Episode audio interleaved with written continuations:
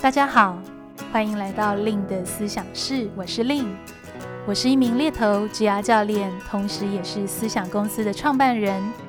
思想团队致力于提供最专业的猎才服务与求职职涯课程。在思想室中，我会和大家来分享我的猎头经验、求职与职涯议题，希望陪伴大家不只找一份工作，而是找一个人生的可能。Hello，大家好，欢迎大家来到今天令的思想室，我是令。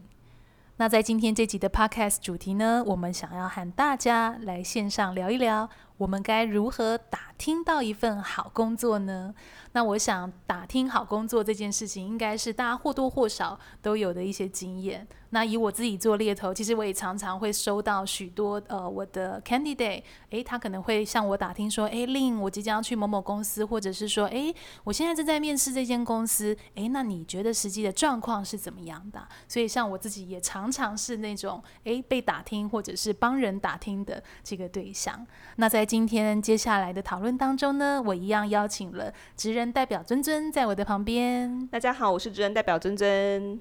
尊尊有打听过一份工作的经验吗？有，我觉得大概分两种类型。第一种是，诶，你真的看到一个你觉得很有兴趣的职缺，然后呢，你就去问身边相关的朋友们，因为其实我觉得圈子蛮小的。就是如果说你都是在 A 领域工作，那你一定会辗转的，嗯、就是说不管是朋友，或者是同事，或者是朋友的朋友，他们有可能都有在那个产业。或者是那个公司工作过，我觉得这个是一种。然后第二种打听有点像是职位，就是比如说你很想知道说，诶，明确来说这个职位到底会做什么事情？因为一样的定义，它有可能在不同公司是做不同的事情。所以像这两种我都曾经有经历过。所以我刚刚听到的就是说，诶，通常在这两个情况里面，其实你是会还蛮主动的，呃，去跟人打听，并且去了解这个工作的一些实际状况。那你会有曾经被打听的经验吗？其实有诶，而且还蛮多的，因为我做的是行销，所以我觉得行销是很多人不知道为什么转职的时候第一个念头想到就是行销，所以很常会被询问。然后我觉得那个询问，因为我本身盖洛普有伯乐这样子，所以其实我被问问题的时候，我大部分都不会觉得被冒犯。但是真的有一些情况是你会觉得，诶，好像是我在帮对方做功课这样子。所以我觉得这一集的主题也是很想跟教练来请教，就是所谓的打听跟被打听之间这种微妙的关系这样子。那我记得在教练的书中，就是《但愿你因工作而闪亮》这本书里面，其实第前面几章就有提到，其实一般来说，呃，职场人搜寻工作的方式，那个动向跟一个好工作、好机会释出的动向其实是不太相同的，对不对？对呀、因为以一般来说，通常我们看到的所谓的工作机会，在一零四啊或 l i n k i n g 这样的一个网站上，它很有可能都已经是一种落后指标。那为什么我会这样形容呢？因为其实以一个职缺它被设计出来，它很有可能是，诶，比如说公司里面呃某个团队的用人主管，他有一些啊、用人的需求。那其实通常这样的状况还蛮常见的一个做法是，诶，这个主管他会自己。啊，去做打听，有没有一些好的人才啊，是可以加入到他们团队，或者是第一手的消息，这个团队可能会知道啊，我们下一季即将会找一个呃工程师或者是行销，所以也有可能就是在这个状态下面，团队的成员他也可能会进行他身边朋友圈的一些打听。那如果状况理想的话，有可能在这个工作机会都还没有被 PO 到一零四或者像 LinkedIn 这样的求职网站，他就已经是找到人了。譬如说像刚刚提到的用人主管自己找到的啦，或者是团队引荐到这个主管这边的，都是有可能的。那如果是说，诶，真的都找不到了，那有可能就会到 HR 人资这边去协助帮忙把这个工作职缺抛到网络上。那当然这都有可能是同步进行，但我的意思是说，诶，那我们。身为求职者，有没有想过，其实如果我们都比较习惯是啊，在一零四 Linking 去 search 这样的好机会，但其实它已经是非常落后的指标。有没有可能我们可以用一个更积极或者是更主动的方式，在好机会一被 create 出来、被设计出来，我们就能去掌握这样的一个消息？我认为这个对求职者来说，或者是在职场走跳的职场人来说，可以开始去思考的一个面向，因为这样可能会让自己更有机会接触到最源头的啊、呃、一个好机会。嗯，而且我很同意说，应该要在就是说，哎，主管或团队开始在打听人才这个阶段，就应该要去 approve 这个好机会，因为我觉得这个时候其实会有更多的资讯，而且是内部的资讯是可以这样子去做流通的。因为等你到 HR 或者是透过一零四去投递的时候，很有可能那些 JD 或者是很有可能这些资讯就是已经是。二三手的，有可能他已经不是最原始那个状态，有可能谈到那个条件也不会像是说，诶，你透过是一个 referral 的方式跟主管接触之后，出于对方对你的欣赏而有一些好的条件是你们可以去讨论的。而且我觉得到人力银行这个阶段，还有一个很重要的是，你会有非常多的竞争者哦，这个倒是。而且假设如果是透过打听的话，其实主管或者是 hiring 的眼睛可能就在你一个人的身上。但是假设是人力银行的话，你的履历可能就是在千万封之中，就是那个六秒钟的停留而已。我觉得这也就是为什么接下来想要跟教练一起来讨论。诶，假设我们想要来哦打听，或者是想要来 approach 这个好的机会，我们该如何去问一些对的问题，或者是说，诶，应该如何建立第一印象？那也许我也可以先分享一下第一印象这件事情。我记得我们在 podcast 里面好像蛮常提到第一印象非常重要。那为什么呢？因为如果我们想要第一手去得到那样的好机会，其实也可以去想一下这整件事的运作方式。我指的是，比如说像刚刚提到的情境，诶，一个用人的需求出来了，可能第一手叫做用人主管，还有他的团队成员会最先知道。诶，那这时候。哦，大家有没有去想过，你自己的一些人际关系里面，不管包含你的好朋友、你曾经见面过的客户，或者是诶有几次谈话的 head hunter，诶这样子的一个呃，在这样的一个人际圈里面，有没有任何人他是对你留下最深刻的第一印象，甚至是他可能在听到这样第一手消息，会帮别人主动推荐？诶，我知道那个尊尊，我觉得那个尊尊好棒，我觉得他很适合推荐给你。所以我觉得这个就会让我们去反思，就是说，诶，那对啊，那我平常有没有很积极或很有意识的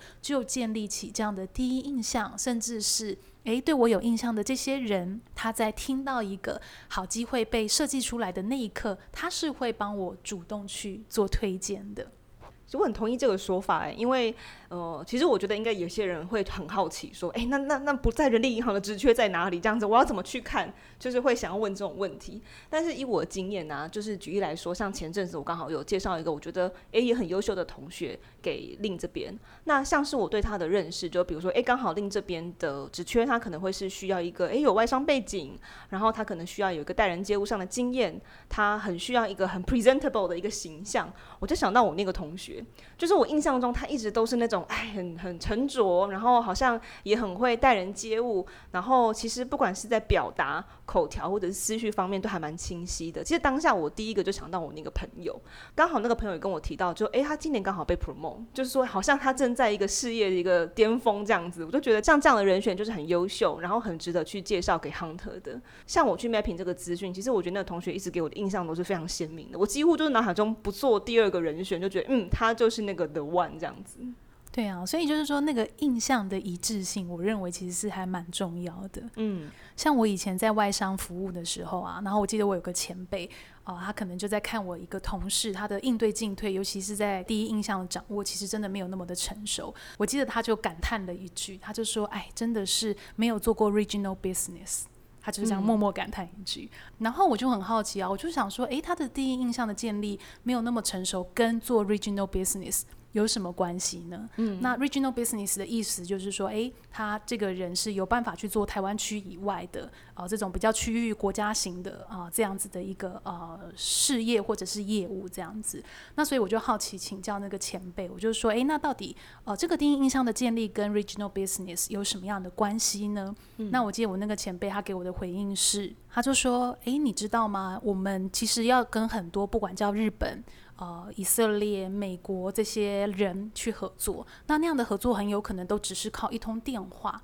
而且那通电话很有可能叫五分钟，可能叫十分钟。那你要如何在那五分钟、十分钟就奠定起一个专业的印象，是让别人知道他可以怎么跟你合作，让他知道。让别人知道你是一个专业的，那那样子建立第一印象的功夫，其实是非常被考验的。嗯，所以我就突然这样想，我就觉得，哎，真的是非常有道理的。因为其实我们有时候在职场上工作，可能我们不一定有太多的意识，可能我们会认为我们就是 survey 一个厂商，嗯，呃，去打一通电话而已。嗯，但是可能殊不知，哎。对呀、啊，这五分钟、十分钟，是不是别人在我们的交谈里面，我们的应对进退里面，就奠定了一个，诶，令是这样的人，诶，尊尊是这样的人。所以我觉得那个第一印象的建立，其实是需要靠非常有意识的呃方式去建立，而且是会去建立在你的一些谈吐、你的应对、你的提问以及你的一致性。的这个部分，嗯、就是我指的一致性是，诶，比如说你是一个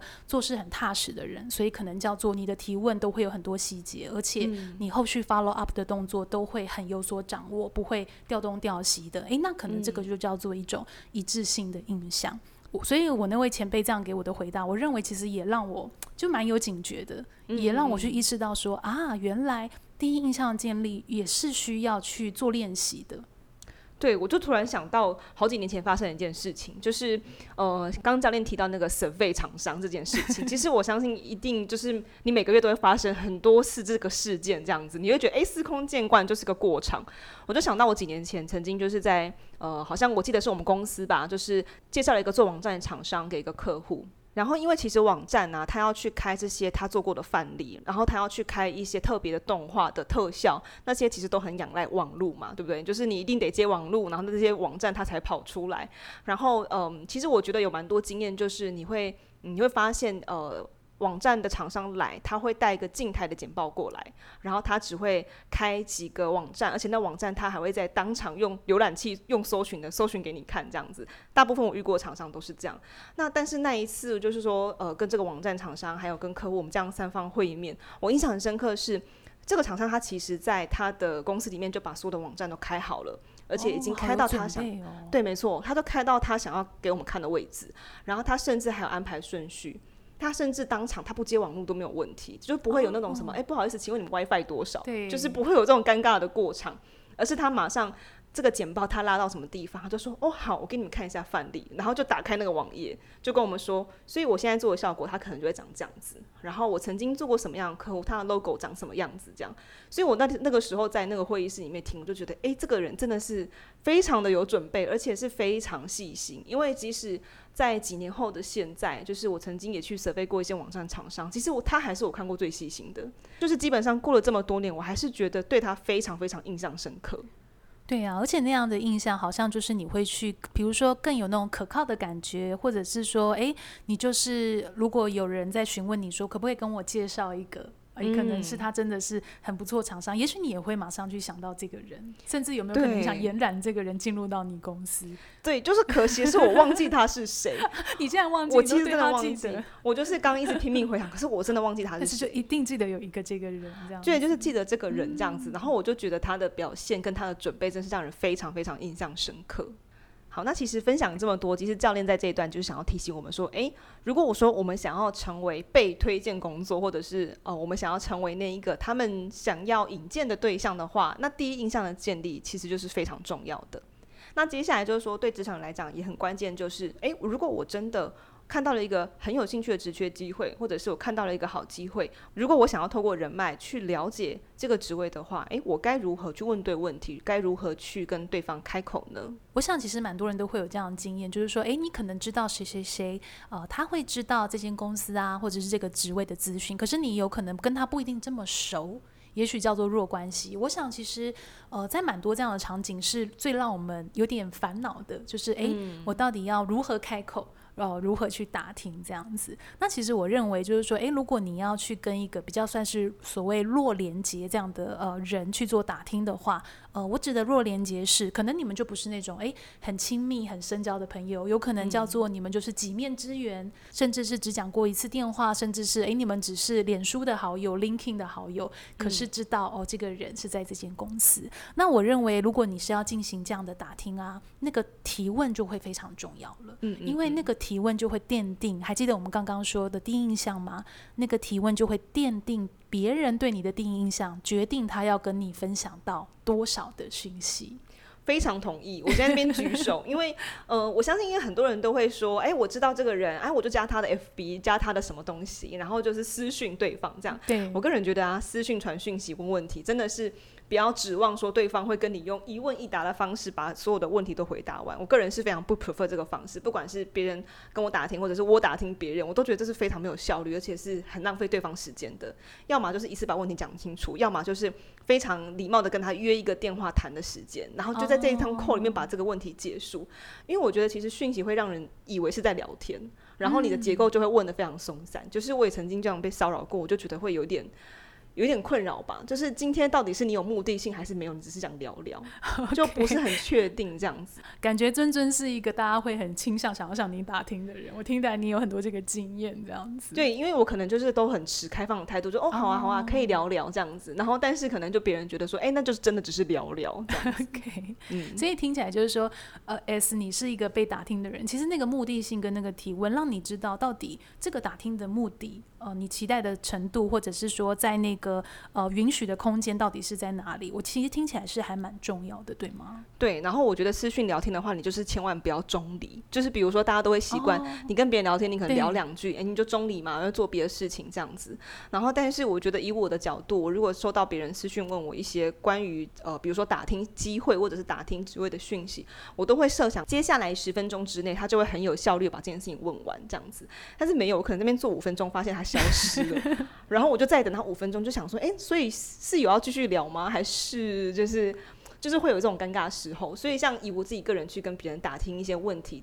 的话，我都一定，如果我要中立，我今天跟对方讲说，哦，不好意思，我现在要移动一下。然后可能五分钟之后我们再回你这样子，就是还是会有这样子的提醒。嗯、不过这是一个很好的习惯呢，就是说，哎，不管是不是让那个打听的对象知道你现在的一个状态，那也或者是说，哎，如果我们要成为那个打听别人的对象，也许我们也必须要去有这样有点像是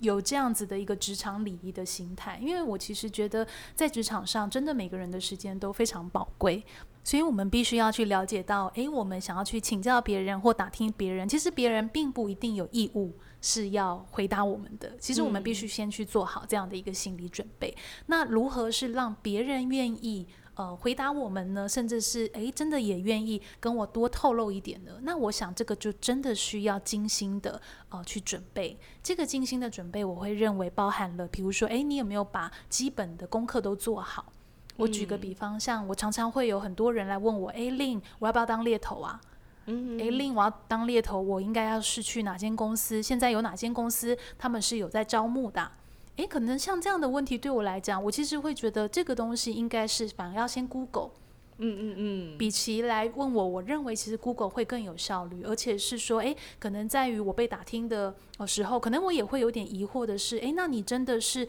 有心想进猎头吗？因为我会认为，如果你有心的话，应该就会先去做 Google，再来询问我。所以其实当我是那个被打听的人的感受，我也会去决定说，那我要怎么样去回应这个人或回答这个人。所以我想，如果是换成是，诶，我们要去打听呃这样的一个机会。做好功课，这个绝对是啊、呃、第一要补。那我认为第二个很重要的心态是说啊，就是你的提问尽量不要让人觉得好像是别人要帮你做一个决定。嗯，我不知道大家可不可以理解我的意思，因为像可以，感觉马上那个点头这样子。对，比如说像哎，可能有一些人他会直接是哦，那尊尊，我现在有 A offer、嗯、B offer，你觉得我应该选 B offer 好还是 A offer 好？就你对行销的了解，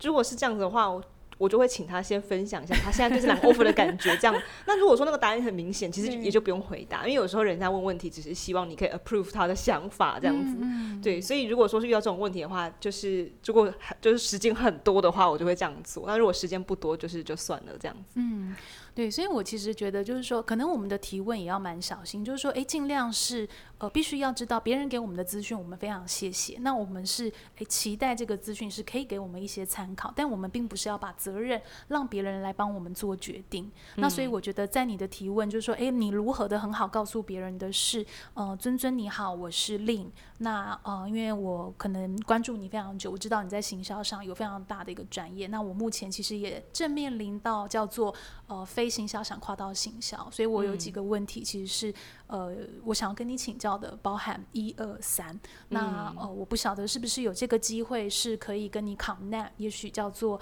一通电话的时间，或者是你接下来三十分钟，我们可以在呃网络上呃，是不是可以谈一下？那呃，非常感谢你的时间，或者是说。嗯嗯嗯呃，你会不会愿意我买一杯咖啡跟你做个请教呢？嗯、就是说，呃，我认为这样的讯息，第一，他可能比较清楚，也比较能让就是说对方是有阴影的时间。我指的阴影的时间是对方可以去衡量他自己的时间，跟他到底适不适合回答你这个问题，让对方有机会去做决定，而不是就是直接就是说，哎，像刚刚举例，哎，尊尊，我应该要拿。A offer 还是 B offer 哪一个比较好？嗯、因为我知道你很了解。哎、嗯，这个好像就有点叮叮，好像不是这么恰当。或者是说，呃，另外一个是也很常见的，尊尊，我可不可以约你喝咖啡？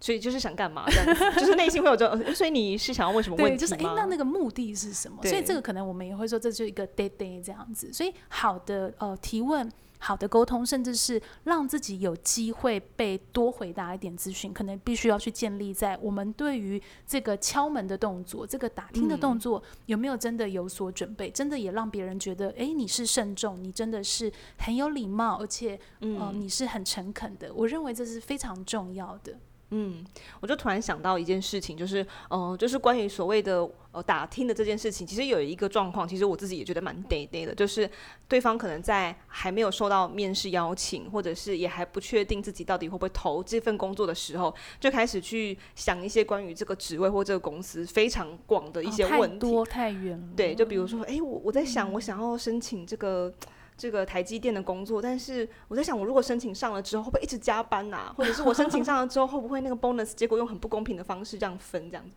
然后如果是遇到这种问题，我就会想说，嗯，请问像是已经是拿到 offer 了是吗？就是就是有一点太深入这种问题，我也觉得是很难去跟对方讨论的。嗯，就是说，可能要设定对的期待值，在你要打听的对象，否则其实对象也会比较难去做一个回应。对，就会可能就是沦于闲聊，那也很就是说两方的时间好像都被浪费了这样子。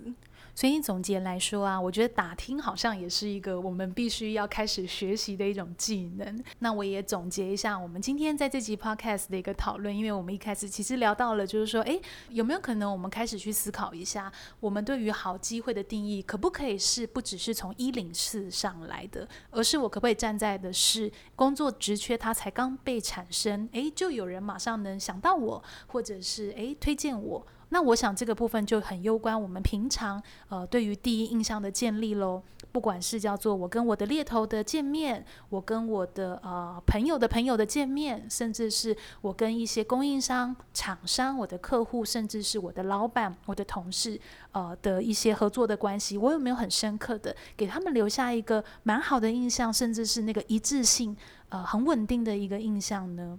那我想这会比较让我们。成为好机会的一个天线。那第二个部分很重要的是，如果今天真的有一些情况是我们想要向别人打听，那打听这件事情呢，可能也必须要去攸关到我们准备的程度到哪里，也比较有机会去获得诶一个品质比较高的一个。打听的资讯回来，所以在打听前呢，先做好基本的功课，以及就是说在提问的时候，诶，要让人觉得呃，我们是有去尊重对方的时间，而且我们有清楚的沟通我们这次想打听的一个目的，以及是让对方选择，就是说，诶，到底现在是不是一个好的 timing？那如果是对方愿意分享，那我们也能愿意 offer 什么呢？我认为这样子会比较容易上升别人愿意回应我们的一个几率值。我觉得像第二点，刚刚教练整理的，其实回归到一个很重要的，就是叫做请学会 Google 这样子。就是不管是其实很常人家讲说啊，就是你工作上有问题，请第一件事情请去 Google，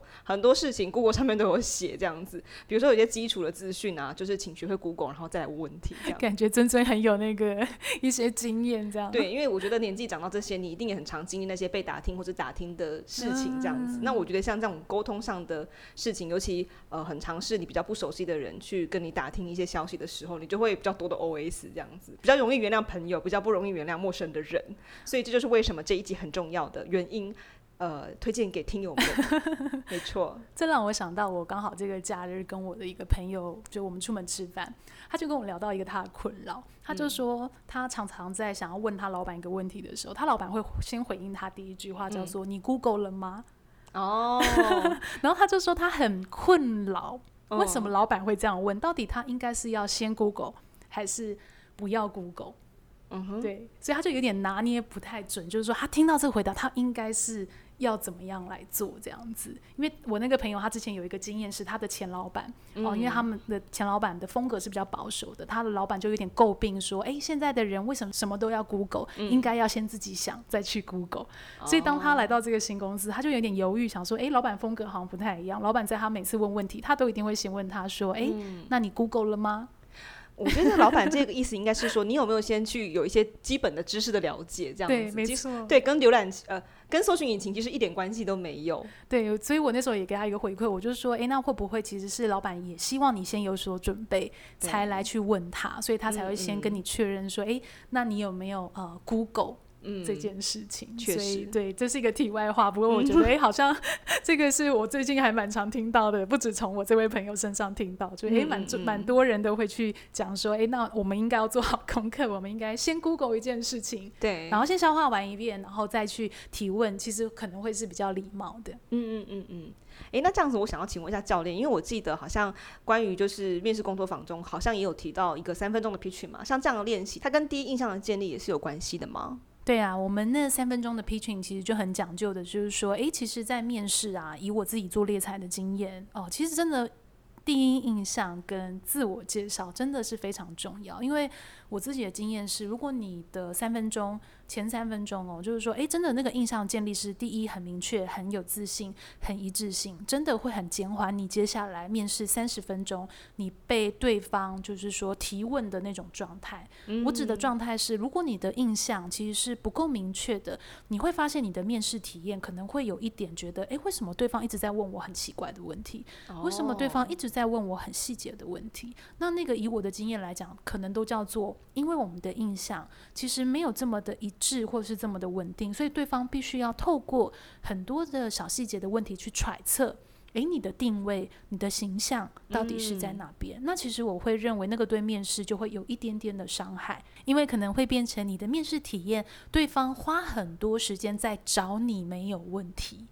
而不是花时间在找你的优势在哪里。嗯，对，就说对方反而要透过一些反复的接吻，然后来确认，哎，你从头到尾都是都是一致的，而不是说去欣赏你的优点，而不是说花时间去赞叹说，哎，你身上这么有亮点的意思。对啊，所以为什么我会在面试工作坊里面去设计这个环节，是因为真的是回归到我自己的呃行业经验，我认为真的是有其必要性。嗯，那其实我觉得像教练这边设计的履历课或者是面试课，我觉得其实有点隐含着是职场人都必须上的两堂课啦。因为其实教练这边的技术不只是用好的格式或者是漂亮的版面，其实最终回归的还是职场人自己的自我盘点。定位，然后还有刚刚讲的这个个人风格的呈现，还有那个一致性。所以其实我觉得，如果说大家对于诶明年的转职是有些想法的话，其实是可以考虑我们最新的职涯相关课程的。那我们今年呢，二零二零年的最后一梯次的履历课即将在十二月十二号开课喽。那如果说诶想要连着上，比如说你想要履历课上完之后，马上紧接着上面试课也没有问题，因为我们今年的最后一场面试课就是在十二月十三号。那其实明年二零二一年的课程目前也是已经开放售票了。那最新的课程时间表呢？一月三十到三十一号是优势工作坊。那过年之后呢，大家可能就会开始诶有一些准备，好像差不多可以来找新工作了。那我们三月份的履历课是三月六号，面试课是三月七号。那我们优势工作坊呢，在三月也有一场，时间是三月二十七号跟三月二十八号。那也很欢迎明年有规划的听友们加入我们的课程。那如果听友们你喜欢今天这集我们 Podcast 的内容，也别忘了可以订阅我的 Facebook、IG 或搜寻部落格猎头的日常，就可以找到我喽。那我们下期见喽，拜拜。下期见，拜拜。